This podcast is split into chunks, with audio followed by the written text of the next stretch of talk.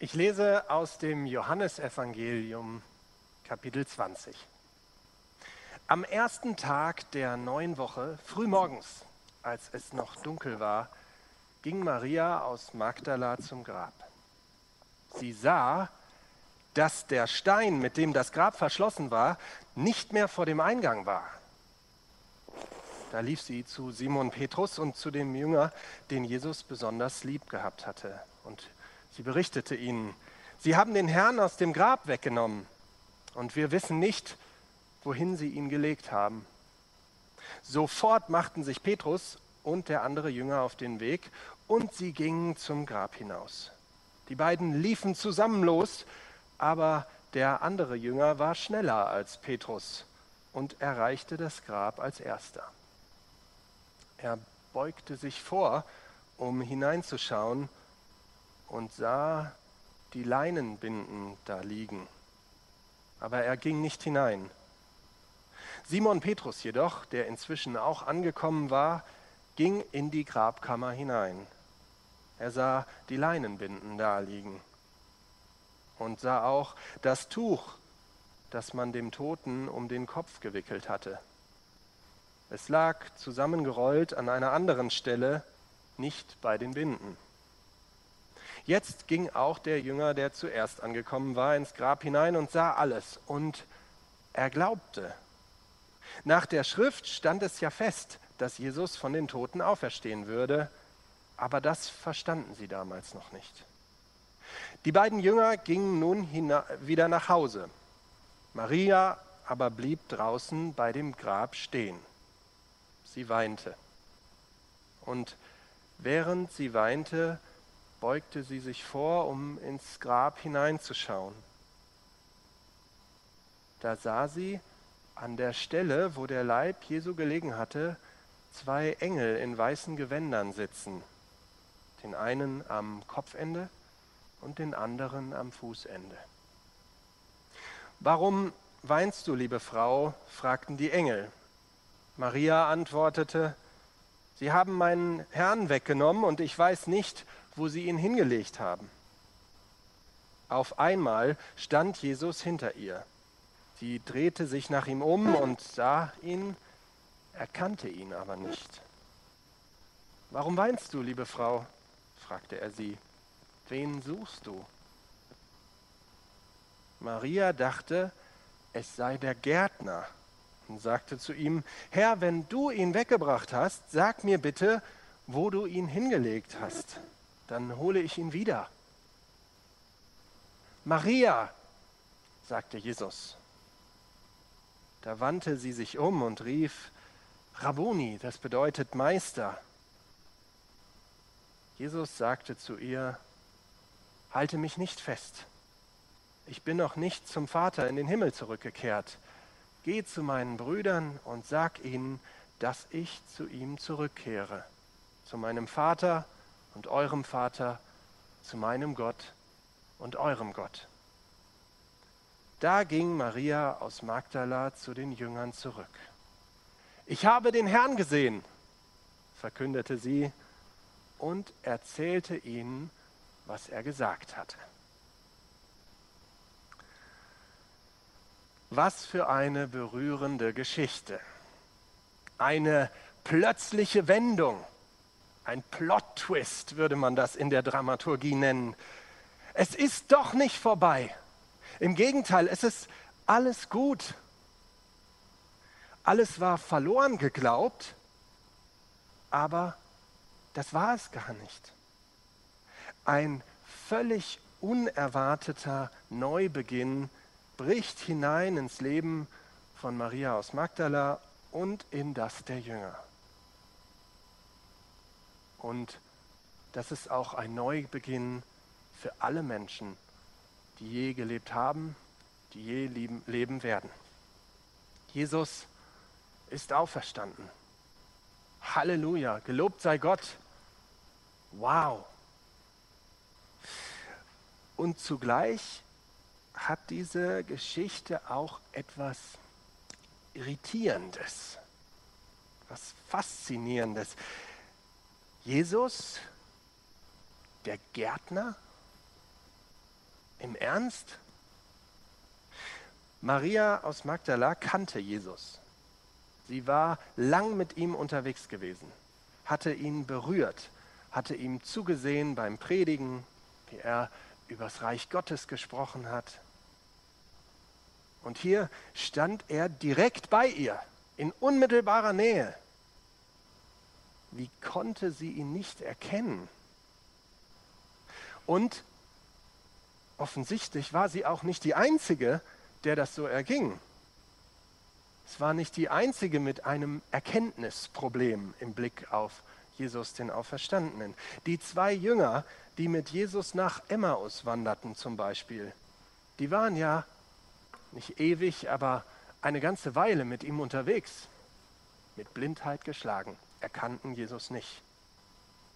Und dann waren da noch die Jünger Jesu, die zurückgekehrt waren zum Fischen, um damit ihren Lebensunterhalt zu verdienen, so wie bevor sie mit Jesus unterwegs waren.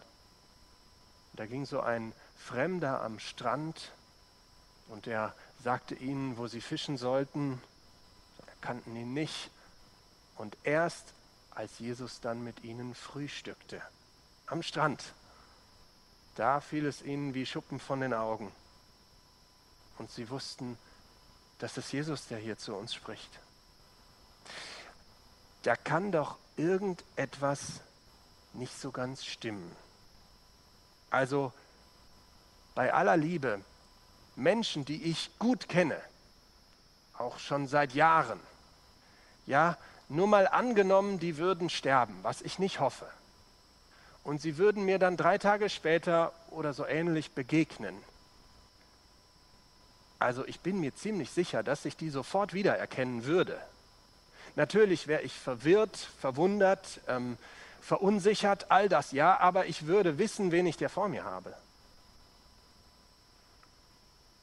In den neutestamentlichen er Erzählungen von Jesus, dem Auferstandenen, da ist das irgendwie nicht so. Einige gängigen Auslegungen sind, naja, dass die Freunde Jesu so voller Trauer waren, dass sie einfach nicht erkennen konnten, dass es Jesus ist. Und mit der Auferstehung rechnete natürlich damals niemand so wirklich. Also das tun wir heute ja auch nicht. Wenn jemand stirbt, dann ist der oder die tot und dann kommt der nicht wieder.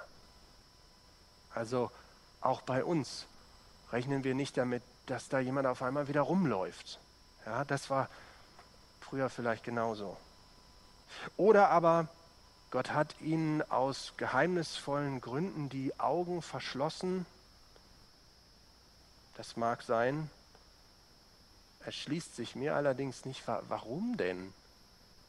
Ja, also wenn Jesus auferstanden ist, dann will man das doch gerade deutlich machen. Er lebt, er ist wahrhaftig auferstanden, ja? Warum dann diese Erkenntnisunsicherheit? Ich habe da noch eine andere Vermutung. Jesus war nach seiner Auferstehung ein anderer und dennoch derselbe. Jesus war nach seiner Auferstehung ein anderer und dennoch derselbe. Das klingt ein bisschen paradox. Vielleicht nervt euch auch so ein theologisches Gedankenspiel. Ihr werdet aber gleich sehen, dass es etwas ganz Großartiges an sich hat. Und das hat nicht nur etwas mit Jesus zu tun damals, sondern das hat mit dir etwas zu tun. Und mit mir auch. Ich hole dafür ein bisschen aus. In der Bibel, im Alten und im Neuen Testament, da gibt es das Bild von Gott als ein Töpfer. Ein Töpfer. Ich lese dazu etwas aus Jeremia 18, die Verse 1 bis 6. Das Wort des Herrn erging an mich, an Jeremia, und er sagte zu mir, geh hinunter zum Haus des Töpfers. Dort wirst du hören, was ich dir zu sagen habe. Ich ging hin und fand den Töpfer bei seiner Arbeit an der Töpferscheibe. Wenn ihm ein Gefäß unter den Händen misslang, dann machte er aus dem Ton ein anderes, ganz wie er es für richtig hielt. Da erging das Wort des Herrn an mich, er sagte, kann ich es mit euch Leuten von Israel nicht genauso machen? Wie der Ton in der Hand des Töpfers, so seid ihr in meiner Hand. Jetzt hätte ich euch etwas Ton mitgebracht. Ich habe allerdings keinen und die Knete meiner Kinder, die war mir dann doch etwas baxig und außerdem hat die so knallbunte Farben. Aber stellt euch das mal vor, ich würde hier aus Ton einen Menschen formen und jetzt bin ich kein besonders guter Künstler, also schon gar nicht mit sowas. Ähm, und ja, dann misslingt mir das oder wie auch immer, ach, wie gut, mit Ton, da kann man alles wieder zurück zu so einem Ball machen und dann fängt man von vorne an. Und wenn es scheitert, dann wieder. Und dann nochmal. So lange, bis es gut ist. Bei uns Menschen können wir übrigens mitbestimmen an unserer Form. Gott hat uns ja die Freiheit dazu gegeben, als er uns geschaffen hat. Damals, als die Menschen solche Gleichnisse und Geschichten gehört haben, da war ihnen schon völlig klar, dass nicht jedes Detail von so einem Gleichnis übertragbar war in jeder Einzelheit. Nee, das war ja auch nicht das Ziel, die Stoßrichtung von diesem Bild. Aber anders wird es noch deutlicher, wie gut, dass Gott kein Schreiner ist. Stellt euch mal vor, da bricht so ein Brett durch oder es ist zu kurz abgesägt. Was ist es dann? Müll. Das kann man dann nur noch wegschmeißen. Das kann man nicht mehr retten, nicht neu formen. Wie gut, dass Gott kein Steinmetz ist. Denn einmal den Meißel falsch angesetzt, einmal ein bisschen zu fest draufgeschlagen, vielleicht hatte man was Besonderes vor und da zerplatzt der Stein, zerbricht zerspringt, dann kann man ihn nur noch wegschmeißen. Ab auf den Müll damit. Ganz anders ist es doch mit Ton. Was für ein ermutigendes Gleichnis. Da scheitert etwas in unserem Leben oder geht kaputt, dann fängt Gott wieder mit uns von vorn an. Er schmeißt dich nicht weg. Er schmeißt mich nicht weg. Wie gut mir das tut. Er fängt von vorn an. Er hat noch was vor mit dir und mit mir. Er hat was vor, uns neu zu formen. Jetzt könnt ihr euch fragen, die ihr das jetzt hier seht und hört, wie komme ich nun von diesem Bild zur Auferstehung? Nun, ich glaube, die Auferstehung ist die ultimative Steigerung der Vorstellung von Gott, von einem Schöpfer, einem Töpfer. Ja, spätestens beim Tod sagen doch die meisten von uns Menschen, dann ist es aus, dann ist es vorbei, dann sind wir nur noch Kompost. Nicht so bei Gott. Nicht mal der Tod setzt Gottes Neuanfängen eine Grenze. Wow. Und er nahm Jesus und er formte ihn neu. Und er gab ihm eine neue Gestalt. Man könnte das biblische Bild vom Töpfer mit seinem Ton jetzt noch weiterführen, indem man hinzufügt, dass diese neue Gestalt Jesu, die war dann das vollendete Gefäß. So kann es bleiben. Jesus, der Auferstandene, der Gärtner, der Wanderer, der Fremde am Strand. Er war eine neue Schöpfung.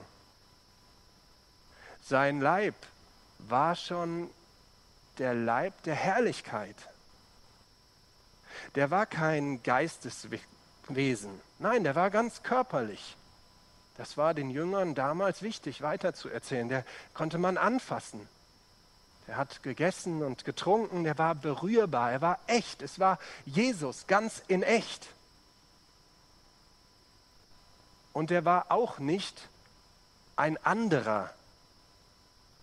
Also ein anderer in dem Sinne, dass Maria von Magdala da jemand sah und ihre Hoffnung in jemand anders hinein halluzinierte. Nein, er war derselbe. Jesus Christus ist wahrhaftig zu neuem Leben auferstanden. Und er hat gesagt, ich lebe und ihr sollt auch leben. Ich glaube ihm das.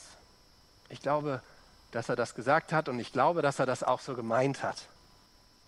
Und deshalb bin ich überzeugt, ihr, du und du und du und ich auch, auch wir werden wahrhaftig zu neuem Leben auferstehen. Und damit wird etwas zur Vollendung kommen, was jetzt bereits erlebbar ist und was ich mich darauf freue. Gott ist wie ein Töpfer. Und wenn du wie ein Gefäß hier oder da Misslingen erlebst, wenn du scheiterst, wenn du vor ihm scheiterst oder vor dir selbst oder vor Menschen oder was auch immer, sogar wenn du stirbst, dann fängt Gott mit dir wieder von vorne an. Jesus ist auferstanden. Amen.